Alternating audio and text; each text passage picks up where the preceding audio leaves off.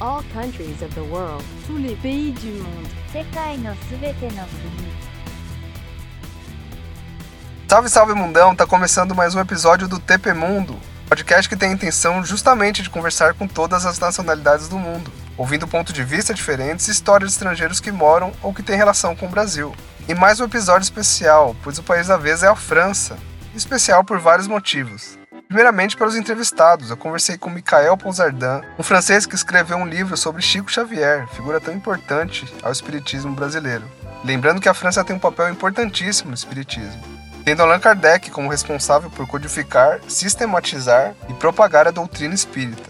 Então a conversa com o foi muito interessante, muito cabeça, não podia ser diferente, né? Afinal, o país da vez é a França. A opinião dele sobre política é bem interessante, tem um pouco de polêmica. E o segundo entrevistado é nada mais nada menos que o Alexis, criador dos enormes projetos Olá Brasil e Francês com Nativos. Se eventualmente você não conhece o Alexis, eu ouso dizer que ele é o francês mais influente e mais carismático aí do YouTube, da internet atualmente, não sendo à toa o grande número de seguidores lá no seu Instagram e inscritos no seu canal do YouTube. O cara é fera. Outro motivo que me deixa muito feliz em publicar esse episódio é porque a França é o único país que eu morei, além do Brasil. Já visitei alguns países, tive esse privilégio, mas como turista mesmo. E a França eu cheguei a morar em um rápido intercâmbio de três meses em 2018. Foi suficiente para me apaixonar ainda mais por esse país. Tive o prazer em ficar numa casa de uma família francesa que me acolheu de uma maneira muito afetiva. E aproveito para ressaltar aqui que os franceses são pessoas muito receptivas, acolhedoras, e é realmente um mito aquela história que eles são fechados, mal educados, de forma alguma. Antes desses bate-papos, vamos às informações e curiosidades sobre esse país. Information about the country. Ah, a França, o país da Revolução Francesa, tão importante e impactante na história do mundo. O país de Descartes, de Voltaire, Rousseau, Simone de Beauvoir e o existencialismo. A França tão filosófica, tão histórica, tão rica em cultura. A França de Edith Piaf, a França de célebres jogadores de futebol, como Zinedine Zidane, Michel Platini e o menino de ouro dessa nova geração, Kylian Mbappé. Além de ídolos de outros esportes, como não lembrar do piloto de Fórmula 1, Alain Prost, travou várias disputas com o nosso Ayrton Senna. Um país de uma rica culinária, com vários chefes conhecidos aqui no Brasil, como Jacan do Masterchef, Olivier Anquier e o Claude são exemplos. O país de Joana d'Arc, heroína responsável em derrotar os ingleses na Guerra dos 100 Anos. Uma camponesa do interior da França que liderou por muitas vezes o exército de seu país contra os ingleses quando ela tinha apenas 17 anos. Sim, é isso mesmo. Ela dizia que desde criança que seria destinada a acabar com essa guerra, ela estava certa. A participação dela foi diretamente responsável pela vitória francesa. Acabou sendo capturada com 19 anos e queimada em praça pública, sendo chamada de bruxa devido às suas premonições. Porém, depois de alguns anos, ela foi canonizada. Sim, ela virou uma santa e tem um legado gigante, uma história fantástica. Culturalmente, a França é muito forte, muito influente. Como não lembrar de Os Miseráveis, Le Miserable, Virou peça teatral, filme, versões em outras línguas. Não é à toa, né? Uma história muito linda. E falando em filme, alguns se popularizaram um pouco mais, como Intocáveis, uma linda história com um grande ator, o Marcy. Ele tem feito vários trabalhos e ficando cada vez mais conhecido. Atualmente ele está estrelando uma série muito assistida no Brasil, chamada Lupin. O cinema francês, que tem uma característica de ser mais cult, mais cabeça, muito diálogo, e é verdade, realmente tem essa característica. E aí, você gosta de filmes assim ou não tanto? Comente lá na página do Instagram, no post referente a esse episódio. Você consegue me encontrar jogando TP Mundo na barra de busca. TP Mundo em todos os países do mundo. E a página está cada vez melhor, cada vez mais legal, muito bem informativa e me sigam lá. Para fechar as questões culturais, a França tem um cenário musical muito interessante e é lembrada pelas músicas mais antigas, né, como o clássico La Vie en Rose. Mas eu queria chamar a atenção para uma dupla que eu amo, chamada Daft Punk. Sim, aqueles dois robôs DJs são franceses. Eles fazem um sucesso mundial, com parcerias com The Weeknd, Pharrell Williams, Julian Casablancas do The Strokes, Nile Rodgers, guitarrista super conhecido por trabalhar com Michael Jackson. Os caras do Daft Punk são realmente muito bons. E se você eventualmente não se lembra, acha que não conhece, segue um som deles, Get Lucky. Com certeza você já ouviu esse som.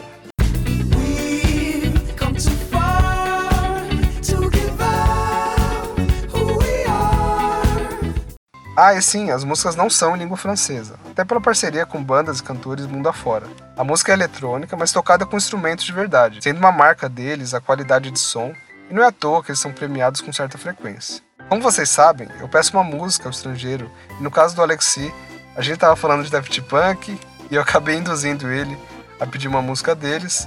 Ele curte muito, ele até cantou um trecho, foi sensacional. Segue um trecho agora. Ouçam essa parte na entrevista dele e recomendo ouvirem todo o episódio, pois no final tem uma surpresa. Ah, e uma curiosidade com relação à origem do nome, né? Daft Punk, é que eles foram fazer uma turnê na Inglaterra no início da carreira e as primeiras pessoas que ouviram comentaram que o som que eles traziam não passava de um punk meio sem graça, meio maluco, meio tolo, né? Porque Daft em inglês significa isso, tolo. Então eles pensaram, já que estão nos criticando, vamos manter esse nome, uma coisa meio irônica. E ficou, o Daft Punk tá aí, e olha, tá entre meus top 10 atualmente. Tá então, essas foram as informações e curiosidades sobre a França. Queria falar ainda mais, mas os próprios entrevistados deram seus pontos de vista sobre vários assuntos. Isso acabou trazendo muita informação legal, com tempero filosófico que só os franceses conseguem dar. E antes dessas conversas, eu lembro das empresas parceiras do podcast. A Over Personalité, consultoria de imigração responsável em auxiliar diversos franceses, inclusive, além de empresas que desejam contratar estrangeiros para trabalharem aqui no Brasil. Super recomendo seguirem a página no Instagram para ficarem por dentro de informações sobre imigração, cultura, viagem, assuntos muito relevantes. Você pode encontrá-los como overpersonalité, personalité com dois N's. Além da Desco English, escola de inglês com ótimos preços e um crescimento absurdo. Se você precisa aprender inglês e está procurando uma escola, eu recomendo muito a Desco English. E tem esse nome justamente para descomplicar e ir longe, pois falar inglês é muito importante. Sigam a página lá no Instagram, que tem o nome da escola, arroba. Fica aqui um grande abraço para o Gabriel Sampaio, querido parceiro de anos, a Liz, outra querida, que maratonou todos os episódios do TP Mundo, fato que me deixou extremamente feliz, Junto com o Erison, eles me deram ótimos feedbacks, então um beijo para esse casal que eu tenho um enorme carinho. Agora sim, sem mais delongas, vamos à conversa primeiramente com o Mikael.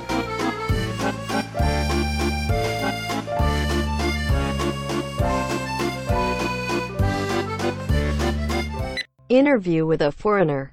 Oi, Mikael, tudo bem? Sim, tranquilo. Tá bom, então vamos lá, vamos, vamos começar o bate-papo. Eu queria muito falar com você porque eu vi que você tinha um material no YouTube, um vídeo em francês que falava sobre o Chico Xavier. Eu fiquei muito curioso. Fiquei muito curioso para saber o, o, o, porquê, né? Você estudou o Chico Xavier, que é um, uma pessoa muito importante aqui no Brasil, foi uma pessoa muito importante. Eu queria conversar um pouco sobre isso com você. Então, antes da gente falar sobre o Chico Xavier, sobre a sua relação com o Brasil, como que começou? A sua esposa ela é argentina, né? Uh, sim, a minha esposa é argentina, mas a gente não. A, a gente chegou aqui uh, porque eu já falava português, já conhecia o Brasil faz muito tempo. Uh, na, na, na, verdade, eu comecei a me interessar ao espiritismo quando eu tinha 15 anos, na França. E um, uns anos depois, eu, eu, quando me interessava no assunto, eu vi que sempre tinha muitos, muitos brasileiros ligados a esse assunto. Então foi assim, com, falando com eles, que eu aprendi, aprendi quem era Chico Xavier. E então fui no Brasil, eu acho, em, primeira vez em 2004, para visitar um centro espírita, ver como, como era o espiritismo no Brasil. nesse momento que eu descobri que o, a importância que, que, que ele tinha. E rapidamente também vi que não tinha tinha pouca tradução no francês uh, ou no inglês uh, dos livros dele. Então resolvi aprender o português, na verdade, por interesse por, por, por a, pela obra dele. E lendo tudo isso, encontrei isso tão tão fascinante, tão era muito mais do que esperava, na verdade. Eu queria mostrar isso também para o, o público francês então eu pensei, vou, vou encontrar uma biografia dele e eu vou traduzir. E busquei biografias, tinha, tinha tem centenas, mas to, todas são uma parte da vida dele. E pessoas que conheceram o Chico no início, no fim da vida uhum. dele, e somente num aspecto, não tinha uma biografia completa. Uhum. E finalmente, lendo todas essas biografias, eu falei, vamos, posso escrever isso finalmente. Então eu fui eu, eu fiz um, um, uma biografia sobre Xavier em francês e que foi também traduzido para o português. E, e foi assim que, que você descobriu esse vídeo onde eu falo sobre ele. E então, uh, o, o, que passa é que, como aprendi o português uh, para ler a obra dele, na verdade, uh, anos depois, no, no, no, meu trabalho, precisaram de um, de, um mais, de um especialista na minha área que falava português para ir no Brasil. Então, já por isso que eu cheguei aqui. Uh, e o fato de da minha esposa ser argentina não não tem ligação na verdade nem com o Brasil nem com, por, por, por o azar que seja um país vizinho. Nossa, que legal, que história muito interessante essa história. E, e você veio então em 2004 ao Brasil. Nesse momento você veio a turismo, você não ficou muito tempo aqui? Não, eu 2004 e, e voltei, uh, já, eu acho quase 10 vezes, na verdade. Eu voltei muitas vezes para uh, passar três semanas uh, no Brasil tipo uma semana buscando informação sobre Xavier para a biografia e duas semanas na praia. assim. Uh, eu voltei muitas vezes. Né, tá. Até, até 2018, quando vim para o trabalho. Ah, sim, sim, entendi. E até linkando a isso, qual que é a relação da França com o espiritismo? Eu sei que a França é muito católica, até a história da França tem uma ligação com a Igreja Católica muito grande. No entanto, tem a questão do Allan Kardec, que foi um, um dos precursores né, do Espiritismo. Então eu fiquei curioso para saber, você desde novo era ligado a essa religião. Eu queria ouvir de um francês qual que é a, relação da França com o Espiritismo. Primeiro, uh, eu acho que quando a gente fala de religião entre um francês e um brasileiro, a gente não fala da mesma coisa. Uh, temos uma visão bem uh, um pouco diferente. Para nós, a religião é um termo negativo, e para a maioria dos franceses, porque por causa da história da da, da, da Inquisição, da, da do uh, do poder da Igreja, a religião para nós é, é, é algo negativo. Se, se você falar se alguém está interessado no espiritismo na França, e se você falar em uma religião, a, pessoa já não está mais interessada, vai, vai para outro lado. Tá. a, a, gente faz uma diferença grande entre espiritualidade e religião. Então, tem, tem na França muitas pessoas que têm espiritualidade, mas que não têm religião. E o contrário é, é divertido, é engraçado para mim que no Brasil é o contrário às vezes. Tem pessoas que têm religião, mas que não têm espiritualidade. É muito estranho isso para mim. E, e, no Brasil a situação é bem diferente porque as pessoas no passado que tinham uma religião, vamos falar, autêntica, uh, uh, que, que tinham uma espiritualidade autêntica, como a situação na Europa não era fácil, eh, eles foram para as Américas uh, para divulgar uma uma religião mais mais ligada aos princípios da religião, vou falar assim. Uhum. Então religião no Brasil, nas Américas em, geral, é, uma, é algo mais positivo que, que para a gente. Então, isso já, já, já para entender que a gente não fala da mesma maneira, uh, mesmo, mesmo com as mesmas palavras. O, o espiritismo na França, ele, ele nasceu lá e, e, e não foi por acaso, uh, porque primeiro a, a, França foi a, a, a terra do, do que a gente chama de magnetismo uh, que foi criado por Mesmer. A gente não se dá conta hoje, mas o magnetismo era de uma importância muito forte uh, na, na, França antes. Tinha tinha magnetizadores em, toda a cidade. Era uh, na, na, época a medicina era pouco desenvolvida. Eles tiravam sangue, mais ou menos, fazia somente isso e Uhum. No, no, século XVIII, uh, a gente esquece um pouco isso, mas no século XVIII, que, quem tinha as, os, os, nobres, eles tinham uma, uma, como falar, uma esperança de vida, de vida menor que o simples povo, porque eles tinham acesso à, à medicina. E a medicina nessa época eh, tirava o sangue. É, era mais ou menos isso. Eles não tinham os remédios que tem hoje, não tinham. Era uma coisa diferente na época. Então, quem tinha os meios de ir ao doutor tinha mais, menos esperança de vida. Sim, sim. Então, nessa época, o magnetismo era, era uma, uma coisa importante na França. E começou a Revolução Francesa. A Revolução foi o início muito ateísta. Era, era contra os poderes, que eram a nobreza e a igreja. Sim.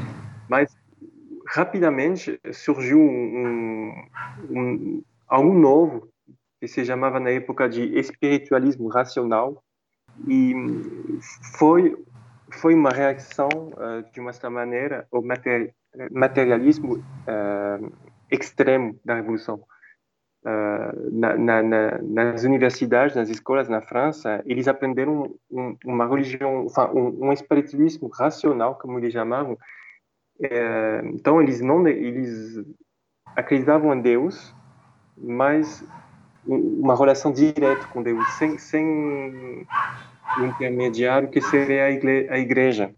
E isso foi nas escolas, era, era um movimento uh, bastante forte uh, no início do século XIX, que desapareceu hoje, uh, mas que era bastante forte na época. E, e desapareceu, na verdade, quando Napoleão III pegou o poder, junto com a igreja, ele, ele cancelou tudo isso e, e proibiu é, esse ensinamento. Mas quando Kardec, então, Kardec cresceu nesse, nesse meio, com essas ideias racionalistas sobre a religião. E, e magnetismo era bastante forte na época, e foi a época que as, começou as mesas girantes, e to, todos esses magnetizadores que, exist, que, que, estavam presentes na época, muitos deles uh, se, se, tornaram, se interessaram no espiritismo, uh, que foi uh, codificado por Kardec, e então assim que que, que isso nasceu. Eu acho que somente na França do século XIX que podia nascer. uns anos depois, no final do século XIX, já já, já era uma outra época. o cientista cientismo que a gente fala é, virou muito forte e, e desapareceram os movimentos uh, espiritualistas quase desapareceram. Caramba, uma aula de história. Muito bom. Obrigado, obrigado por essa aula. Realmente muito, muito interessante. E eu queria saber, depois que você traduziu e escreveu esse livro, você vendeu ele? Porque eu fui atrás de você, porque eu, eu fiquei muito curioso. Eu queria ler e você me disse que na ocasião não tinha em português, né? Será que, que eu consigo? Eu acho que depois que eu postar o podcast também, o episódio, outras pessoas ficarão interessadas. A gente conseguiria tá, tá. de alguma maneira? Sim, está no Amazon, na verdade. Uh, os direitos autorais eu di para o para o, o, Conselho Espírita Internacional, que é um, organismo que traduz os livros de Xavier para as outras línguas. Então, eu, eu digo os direitos de, uh, autorais a eles. Eles fizeram a versão portuguesa e, e, não está mais editada. Eu acho que eles vão editar de novo, em breve. Mas, de momento, uh, dá para comprar a versão eletrônica. Ah, entendi. Ótimo. E qual que é o nome para o pessoal procurar? Se, chama Chico Xavier, o Homem e o Médium. O homem e o médio? Sim. Tá. Tá, eu já vou atrás. Eu tenho uma boa parte da minha família que é espírita, então eu tenho um tio que é muito interessado no assunto. Eu estou muito curioso. E eu queria saber também como que foi com relação à sua esposa, que é argentina, e a família dela também, porque a Argentina é um país muito católico, né? Até mais católico que o Brasil. É. Como que é essa relação com eles? Eles são abertos? É, vocês conversam sobre isso?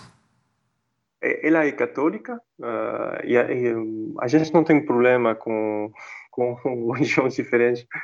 Uh, é, eu imagino, por, por, tudo que você falou no começo, a religião para você não, não, não seria nenhum tipo de problema na sua vida, no seu cotidiano, porque, porque você vê com uma outra cabeça, né? Exatamente.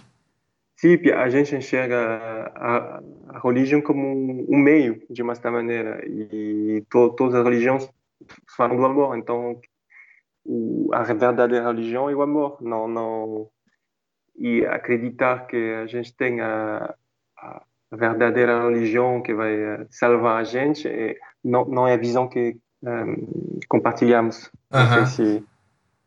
Uh, não, não, a família dela também não não tem problema. Recentemente, a, a, mãe dela me, me ajudou a trazer o livro em espanhol, justamente. Mas o mesmo livro? Sim, sim, sim. Ah, tá, tá. Ah, que bom. Tem, ele tem outras línguas também. Interessante.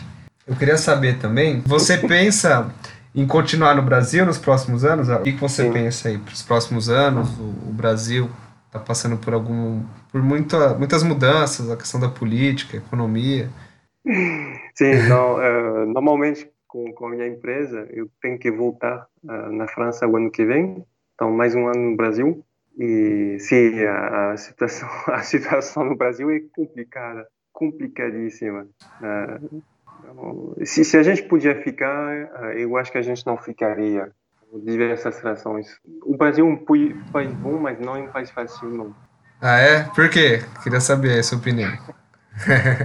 Olha, essa história de pandemia é, é, é engraçado que o, quando chegou na França, o povo se unificou uh, de uma certa maneira. Eu não sei se vem das histórias uh, das guerras mundiais, tudo isso, mas nos tempos difíceis tem, tem um tipo de união sagrada tem que ter uma solidariedade forte que, que sempre surge nesses momentos difíceis. E, e no Brasil deu para ver que os políticos, a sociedade, foi a pandemia foi uma razão de mais divisão. Uh, até nesses momentos difíceis, não, não, não tem essa união sagrada. E isso, e isso é um tipo de comportamento que, que pode parecer uh, que não seja importante para a maioria das pessoas, para nós é muito importante é, sentir que estamos numa sociedade que, que quando vamos atravessar momentos difíceis, que todo mundo se junta. O, o meu cabeleireiro fala uma coisa interessante, fala os brasileiros, os brasileiros se estão sempre todos juntos para fazer a festa. Sim, mas quando tem alguém tem um problema, as pessoas desaparecem. Interessante. E, eu acho que ele, ele, tem um pouco de razão quando ele fala isso. Então, são coisas quando, quando a gente teve uma instrução diferente, uma educação diferente, são coisas difíceis uh, para nós. Globalmente, é também, uma, uma análise que a, gente tem sobre o Brasil é que um, o Brasil tem muitas dificuldades e, e, e, tem, tem muitas, muitos obstáculos para as pessoas dentro do país. E, e quando olhamos a, esse jeito, eu, eu, não sei se é a explicação, mas o, é interessante ver que na história o, o, Brasil ele é o único país das Américas uh, que não teve decolonização. Uh, tu, os colonizadores chegaram em to, todas todas as Américas e, com um, um objetivo uh, era para aproveitar do país, aproveitar do ouro, aproveitar de, das terras. Mais ou menos eles roubavam tudo e, e as pessoas que, que, que, eh, que chegavam nesses países não que tinham poder nesses países como os não era se a gente olha a história não eram pessoas do bem.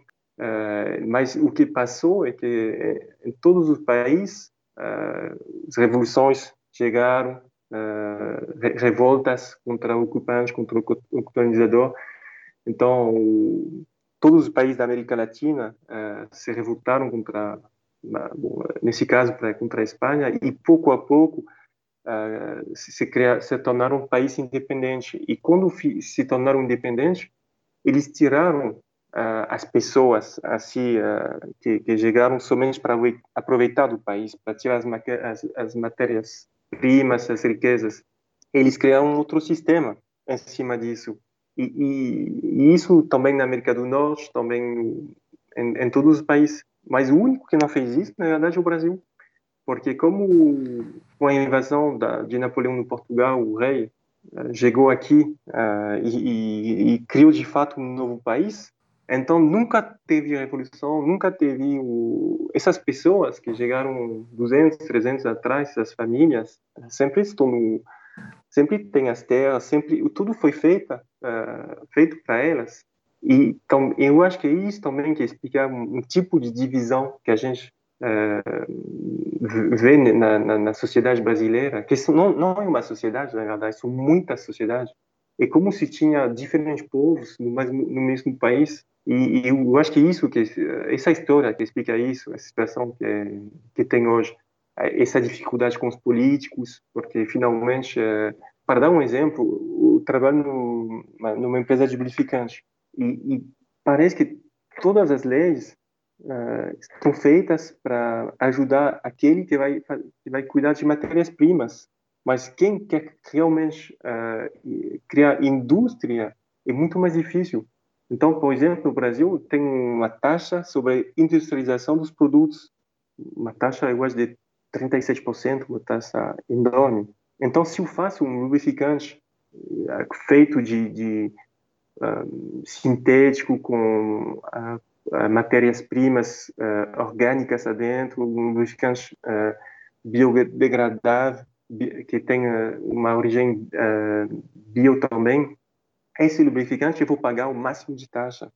E se eu faço um, e se eu faço um lubrificante à base de óleo mineral, à base de solvente, eu não vou pagar taxa. É exatamente, exatamente o contrário uh, do, do, dos outros países no mundo. Uh, que os outros países no mundo, você vai pagar um, um, uma taxa no solvente que polui, que vai criar poluição, que é uma matéria-prima que, que não é muito boa. Mas se você faz um biolubrificante, você não vai pagar taxa. E o, no Brasil, o fato de industrializar, de criar algo diferente, uh, que algo que não seja uma matéria-prima, isso uh, vai criar uma taxa. É, é, um sistema que, bom, para mim, ao início, que era muito estranho, eu não, entendia, não entendia esse funcionamento, uh, mas eu, eu acho que é ligado a isso, é ligado a toda essa história do Brasil, o, o país foi feito e, e, ainda é feito para essas pessoas que estão aqui para para tirar as riquezas, na verdade. A diz é, que não está boa, mas é, talvez estou errado, mas é, muito provavelmente que estou errado, mas é assim a visão como estrangeiro que eu, que eu posso ter. É, eu acho que você foi a pessoa que deu a visão mais geral entrando até na questão histórica, quando eu perguntei da situação do Brasil. Gostei muito do seu ponto de vista. E só para a gente concluir isso, o que, que você acha?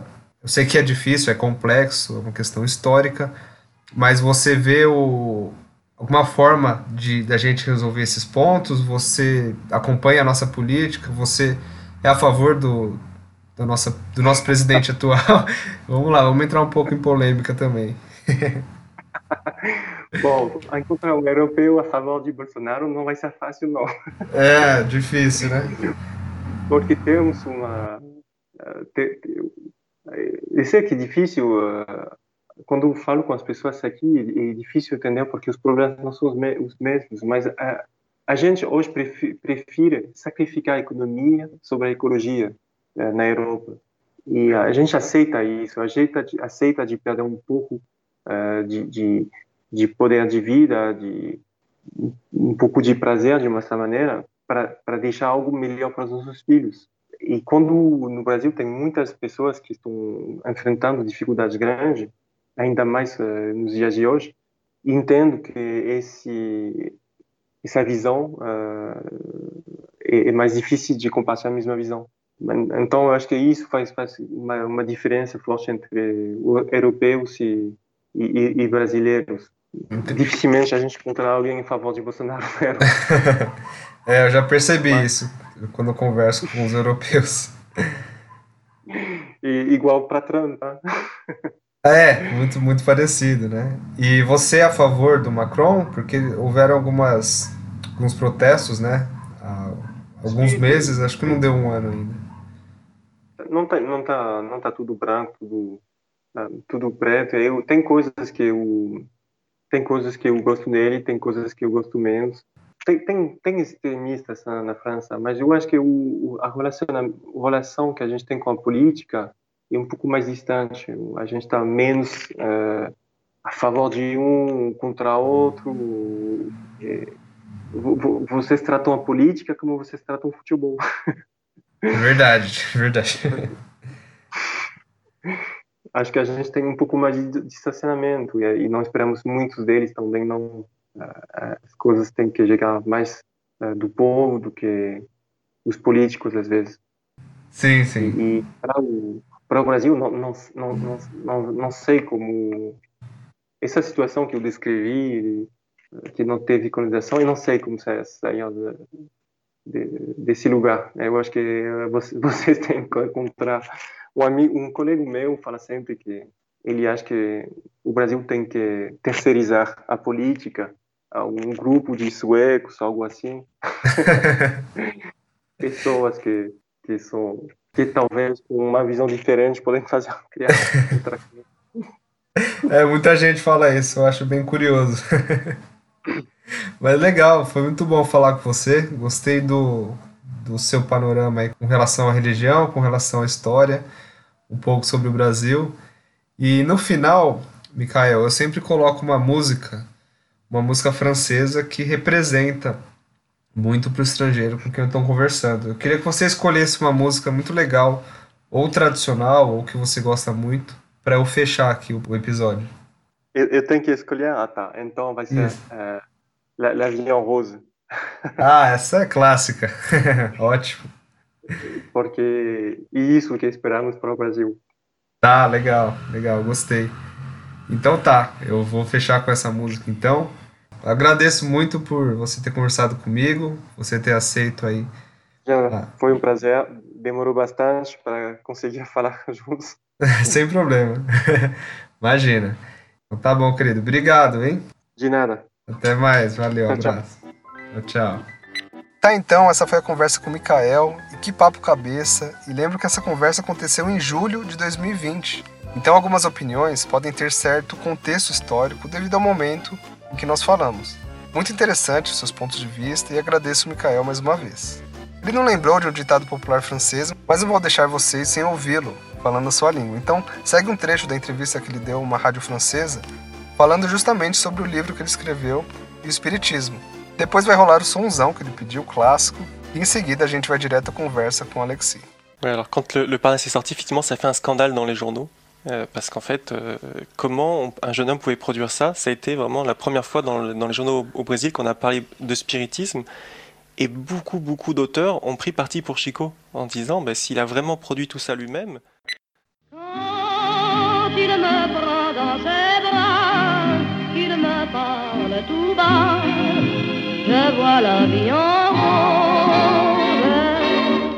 Vamos lá, pessoal. Tô aqui com o Alexis hoje. Ele é francês. Acho que o francês mais famoso atualmente, pelo menos no YouTube. Ele tem um canal super legal. Tem a página no Instagram também muito boa. Super carismático. Fala, Alexis, tudo bem? Olá, Brasil, tudo bom? E você, Marcos? Tudo bem. Olá Brasil é o nome né, do canal do projeto do Alexis. Além disso, ele tem um curso. Fala do curso primeiro, Alexis. Eu acho legal para quem está aprendendo francês. Então, a gente tem um curso online né, junto com o Paul, que tem um, um YouTube também, um canal que se chama Paul Cabanes e nunca Cannabis. E a gente montou um, um curso, faz dois anos que a gente tem um curso online que é francês com nativos. E tá indo bem, a gente está com quatro, uns 4 mil alunos até hoje, em dois anos, e, uh, e funciona bem online. E é isso. E também tem meu canal lá Brasil, como você falou, e é isso. Caramba, 4 mil já, que legal. Sim. E eu vivo no motorhome, viajando agora faz seis meses pela Europa com minha filha e minha esposa, que é brasileira. Exatamente. Então sigam ele lá porque os stories que ele posta, tudo, eu acho muito legal. Ele mostra a Europa de uma forma bem diferente. Alexis, vamos começar do começo, né? Como que iniciou Come... sua relação? Meu nome é, é não pronunciar o S no final, só um detalhe. Perfeito, perfeito. Eu que falo francês não posso cometer essa gafe. perfeito. Alexi, vamos lá. Como que começou, né, a sua relação com o Brasil? Eu me mudei da França, o primeiro país que fui morar, eu me mudei da França para a Inglaterra em 2000, 2000, 2001. É, 2001. É, na verdade, eu, eu, eu tirei um trabalho para trabalhar num, num, projeto social da União Europeia na Alemanha. É, eu era professor no, há dois anos num colegial e é, eu pedi demissão para fazer esse projeto social para ir trabalhar na Alemanha. Só que dois meses antes já tinha pedido demissão. Dois meses antes de ir para lá, falaram que não tinha mais dinheiro, no, enfim, não podia mais ir. Então eu falei, pô, já que eu pedi demissão, eu vou, eu vou embora, porque estava previsto. Aí eu fui para Londres, assim, em cima da hora peguei uma passagem barata, cheguei em Londres, comecei a trabalhar num bar para praticar meu inglês, sei lá, e eu conheci uma brasileira lá, e a gente ficou morando uns quatro meses no mesmo quarto, uh, num hostel, sabe? E a gente acabou morando junto onde ela trabalhava, ela tinha um quarto para ela, e a gente ficou morando lá um ano juntos. E finalmente saiu meu trabalho para a Alemanha, então eu fui para a Alemanha, ela ficou em Londres, a gente estava ficando se vendo sempre. E um dia ela falou: Bom, a gente está junto até eu me separar e eu voltar para o Brasil. Ela voltou para o Brasil e alguns meses depois, tava, fiquei um ano, na verdade, na Alemanha. Ela me falou: Por que se não gosta do seu trabalho na Alemanha, vem para o Brasil? Eu nunca tinha pensado na minha vida de ir para o Brasil, falar de férias, mas viver, não. Aí eu que repensei, né? Falei: Ah, por que não? Vamos lá. Aí eu me mudei do Brasil diretamente uh, do, do, da Alemanha, eu me mudei da Alemanha para o Brasil. Aí seis meses do início foi difícil, né? A diferença cultural uh, da Alemanha que eu estava me acostumando para o Brasil, que é o opósito. Sim. e depois de seis meses eu falei, bah, Brasil é para mim mesmo. Aí eu me separei. Depois de dois anos no Brasil, me separei da minha ex uh, e fiquei lá mesmo, porque tava trabalhando com dublagem, eu tava com minha banda de rock, a gente fazia shows e todo. Aí falei, ah, pô, agora eu quero ficar aqui. Eu fiquei, eu encontrei minha esposa atual uh, um ano depois que eu me separei. Isso é história com o Brasil. Perfeito. E agora eu queria que você contasse como foi a questão né, do seu canal, das suas redes sociais, como que começou, né? E depois já complementa aí quando que você percebeu que começou a bombar. Uh, não, eu comecei YouTube Uh, no início eu estava vendo. Eu queria fazer humor, principalmente. Estava vendo franceses que fazia coisas de humor, mas eu achei que eles eram ator ruim, ruins, sabe? Uhum. Mas que o, o, o, o, formato dos vídeos achava que era legal, mesmo, mesmo eles sendo ruins, ficava legal por causa da montagem, do jeito que fazia. Aí isso que me motivou. Falei, cara, eu não sou ator, mas pô, se ele faz e funciona, eu vou fazer também.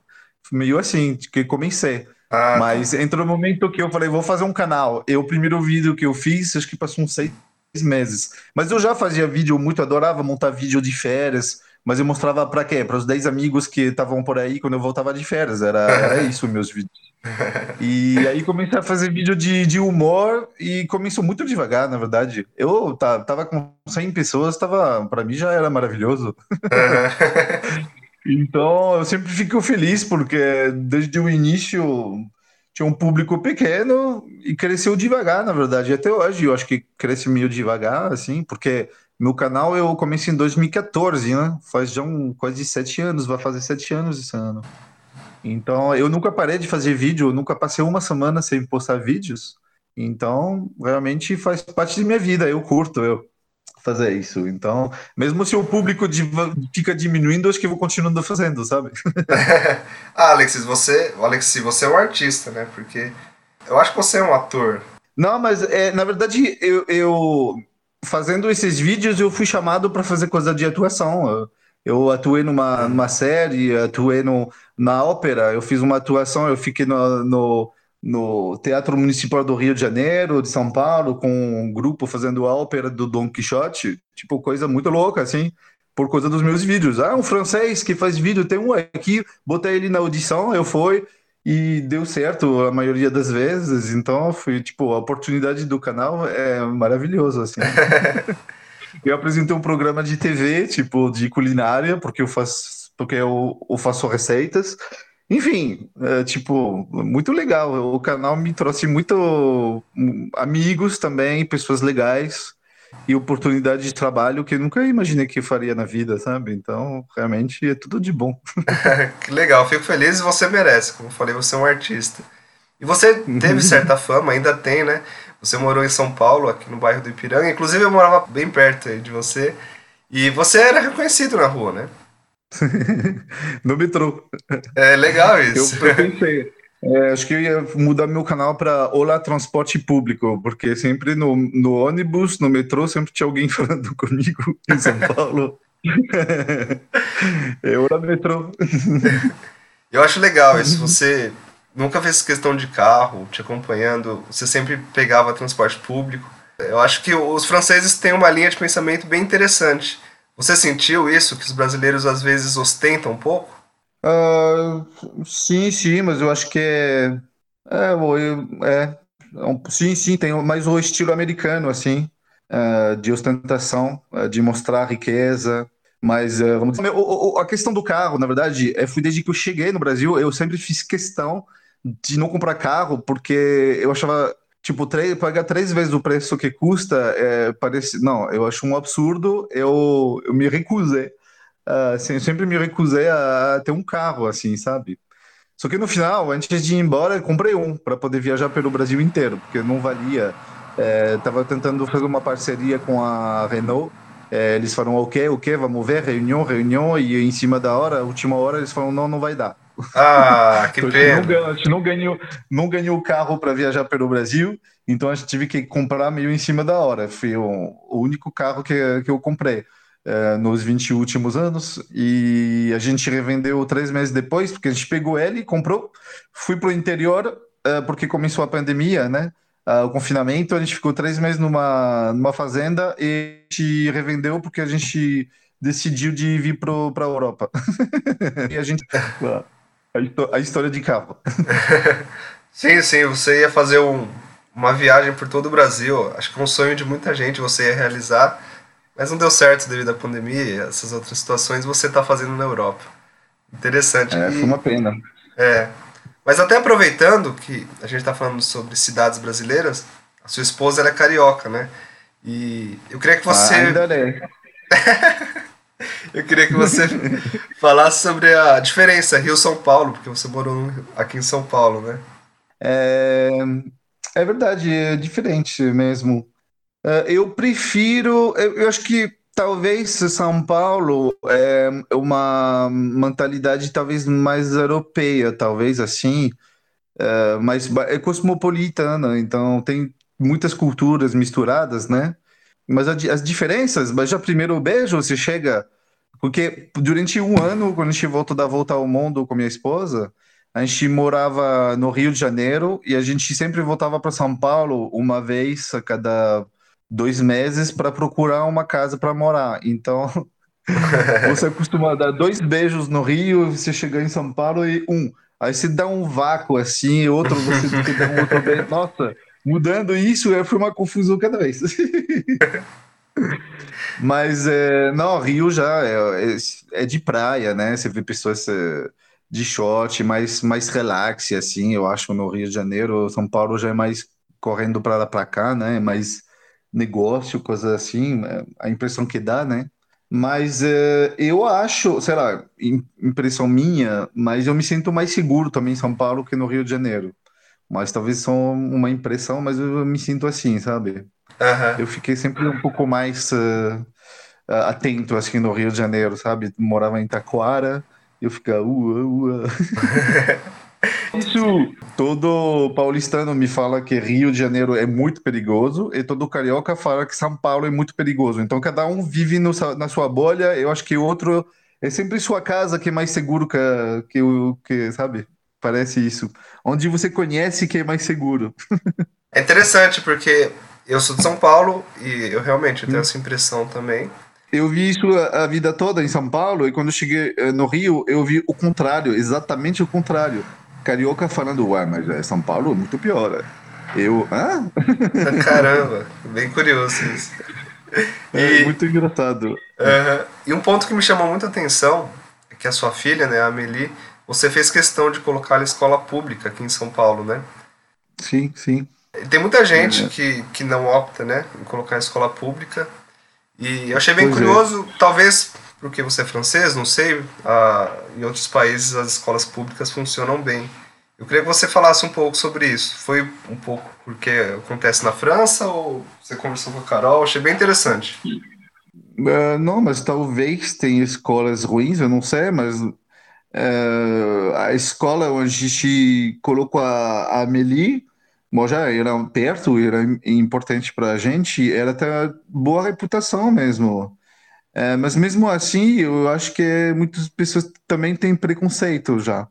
Mas realmente a gente achou a, a escola pública da Amélie maravilhosa. Realmente não tem nada para reclamar, sabia? Fazia muitas coisas, eh, como dizer, eh, no lugar de gastar o dinheiro para, por exemplo, para fazer um negócio para reformar lá fora, a escola fazia coisa social de ah, um fim de semana a cada trimestre, todos os pais que querem participar vêm ajudar a, pintar, não sei o que, nananá, esse dinheiro que, que não é gasto para essas coisas, a gente usa para coisas lúdicas para os alunos.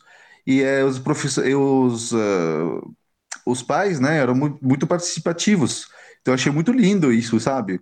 Numa escola privada, se eu pago, eu quero resultado, eu quero que tudo funcione e faz nada. Eu gostei, na verdade, do, desse negócio da escola pública, de juntar todo mundo, ajudar com a grana da escola para melhorar. E muitos pais você fazia questão, sabe? E aí eu achei isso legal. é. E também porque, como em uma escola pública, tinha mais misturas, sabe? Só não de, de pessoas que tinham grana e a outra só pessoas de filhos que não tinham grana, sabe? Tava mais misturado. Eu acho que isso é importante uh, pro, pros filhos também, sabe? Com uh, realidades diferentes. Então é por isso que a gente fez questão de Amélie ficar numa escola pública também, entendeu? Você tem uma linha de pensamento muito francesa, é muito interessante isso.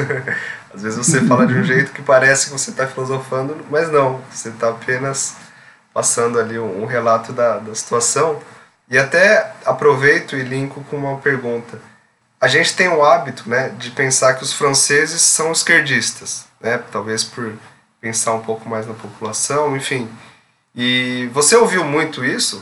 Que, ah, França, esquerda, ou não? É, na verdade, que seja a direita ou a esquerda que, que fica no poder na França, porque é sempre vai mudando, ah, direita, esquerda, direita, esquerda. Quase sempre é assim. ah, é um país que é muito social. O social é, é muito forte, assim, é mesmo o- se a direita está no poder. Então, na verdade, que seja direita ou esquerda no poder não muda é, esse, essa essência social que tem na política francesa, né? Que está já eh, na raiz, né, da, da cultura francesa. Em muitos países, o social ele vem eh, só do socialismo. Se a direita chega, o social já vai pro, pro, pro ralo, né? Entendeu? Sim, Então é a direita mais socialista que você vai poder ver, talvez, na França. Aliás, eh, Macron é de, de, direita, né? Ele foi eleito pelos franceses. França de esquerdista com um partido direita no poder, o quê? Interessante. Interessante eu É. falar com o Alexis sobre política, bem curioso. e você tem alguma opinião sobre a política brasileira? Não, não dá para conversar. Já tentei dois, três vezes com pessoas, mas eh, não tem conversa. As pessoas eh, ficam muito irritadas assim, então eu prefiro nem conversar mais, entendeu? Chegou nesse ponto. Eh, então é muito triste isso. Porque a gente briga de política na França eh, com amigos, assim, mas uma briga saudável, pra, não uma briga. Pessoas realmente brigam feio, né? Brigam, tipo, é um time de futebol contra o outro, meio nesse, nesse nível, assim. É, aí não dá mesmo. Você quer perder a amizade ou, a família, né? Então eu prefiro nem comentar mais nada, porque pessoas estão ficando num. Agora é, é pesado, muito pesado. Prefiro não, não falar. A diferença que eu vejo, por exemplo, na França elege, a França elege um presidente. é, seis meses depois, quem votou para o presidente ou não votou, todo mundo caga na cara dele para melhorar. Isso sempre é assim, sempre, sempre. Aham. E, eh, e no Brasil não. Ah, tá. Perfeito, gostei do seu ponto de vista. Mesmo quando um presidente faz coisas ruins, eh, pessoas que, que votou para ele continuam a, a, a ficar torcer para ele. Mas na França isso jamais aconteceria, né? É todo mundo cagando na cara. Tem merda, aí vai, né? Essa é uma diferença, talvez, entre a, a política na França e no, e no Brasil, talvez. Mas agora, a minha opinião, é melhor nem falar, né? Não, fala, por favor. Se você sentir Não, vontade, não, fala. não. Ah, não, não, não, não. Eu, eu prefiro não. Não, tudo bem. E a gente tá É fechando? muito, po- é, é- é- é muito polêmica é, é, de falar de política, né? Aham, Sim, total. Eu sei muito bem. Eu- o, o meu colega Paul eh, falou sobre eh, quando o Macron e o, o Macron e o Bolsonaro, sei lá, tinha uma briga de não sei o que era, né? não sei do que que foi já. E, e ele fez uma coisa muito, tipo, sem opinião política, sem, sem defender nem um nem outro no negócio, só para falar do que tinha acontecido, né? É, ele deu uma opinião muito assim. é, Light. nem pra, ele nem- não falou mal do Bolsonaro, não, fa- não falou mal do Macron. É, aliás, eu acho que ele falou talvez um pouquinho mal do Macron, mas não falou mal do Bolsonaro. E ele recebeu ameaça de mortes até. Olha, Entendeu? Viu o nível? É, ele se arrependeu depois de ter falado, né? Mesmo sendo muito neutro, assim, ele. Então, é, eu prefiro nem comentar, entendeu? Não, tá certo. A gente já tá fechando, só mais algumas perguntas. Você recebe comentários negativos? Eu, eu acho bem improvável, né? Pelo seu carisma e tal, mas também né, não duvido que tenha acontecido. Sim, sim. No início não, porque tem poucos seguidores, então você não vê. Mas acho que qualquer, qualquer um que fica exposto. tá, eu, todo youtuber que eu conheci, eh, no início não, mas quando chega a crescer um pouquinho, eu diria ao redor de 10 mil seguidores, uma coisa assim, ah, começa a pipocar um haters, tá? Só- E no início é muito pesado de aceitar, sabe? De aceitar, de de ler uma coisa muito pesada, tipo, contra você, assim, de graça, eu fico um pouco magoado no início. Mas agora, como faz anos que eu recebo isso, hoje eu, eu- nossa, eu me lembro de conhecer a evolução dos outros. A, a Carol, minha esposa, o, ca- o canal dela hoje tá com 55 mil, e ela passou por essa fase, chegou os primeiros haters, ela ficava putaça da vida, sabe? Magoada. E eu falei, não, tudo bem, vai passar. No início, assim, o Paul também, quando eu conheci ele, é, meu colega, ele tinha nem mil seguidores e ele ficou a mesma, ficou super magoado, porque veio as pessoas cagar na cara, na cara dele de graça. E, enfim, todo mundo passou por aí, é normal. Então, hater faz parte. Se você não quer ter haters, você não, você não faz coisa pública. Pronto, faz parte. É, inclusive tem um vídeo seu que você fala sobre isso. Quem tá ouvindo, vai lá, corre lá, porque é um vídeo bem engraçado. E eu queria saber, pra gente fechar de uma forma bem positiva, conta uma história engraçada. Você deve ter passado por várias histórias aqui em São Paulo, aqui no Brasil. Conta uma que é bem legal pro pessoal que tá ouvindo curtir. Quando eu cheguei no. Ah, tenho várias, né? Uma... Histórias engraçadas é no início, sabe? Quando você não entende muito da língua. Eu me lembro que estava no restaurante, estava alguns dias no, Brasil. Eu cheguei no, no restaurante e o cara me falou Bon apetite.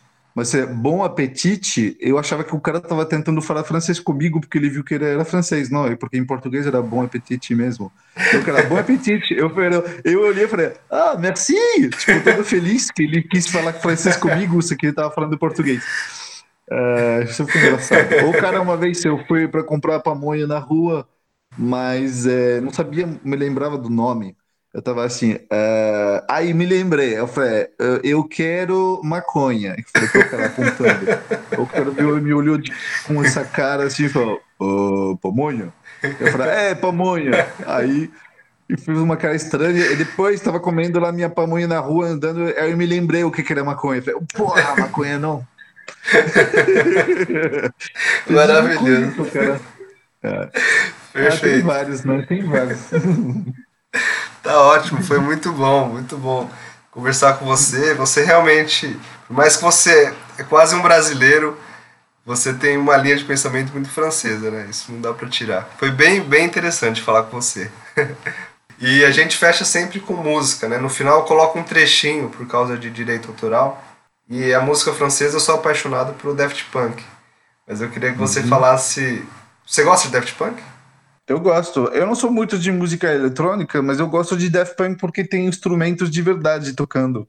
Sabe? Pra mim isso faz muita diferença. Música eletrônica com músicos tocando, aí eu, sei lá, eu para mim, né, mas tem mais valores, tem mais tipo os caras, compo- sabe, com os instrumentos, é, são músicos pra mim.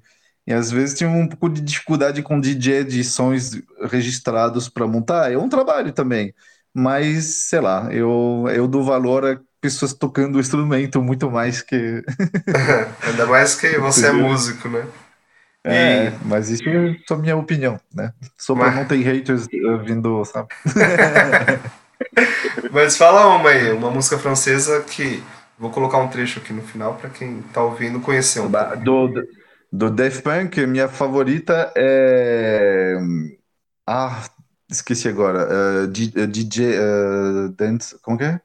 É, Lose Yourself to Dance? Ah, Lose Yourself to Dance. Exato.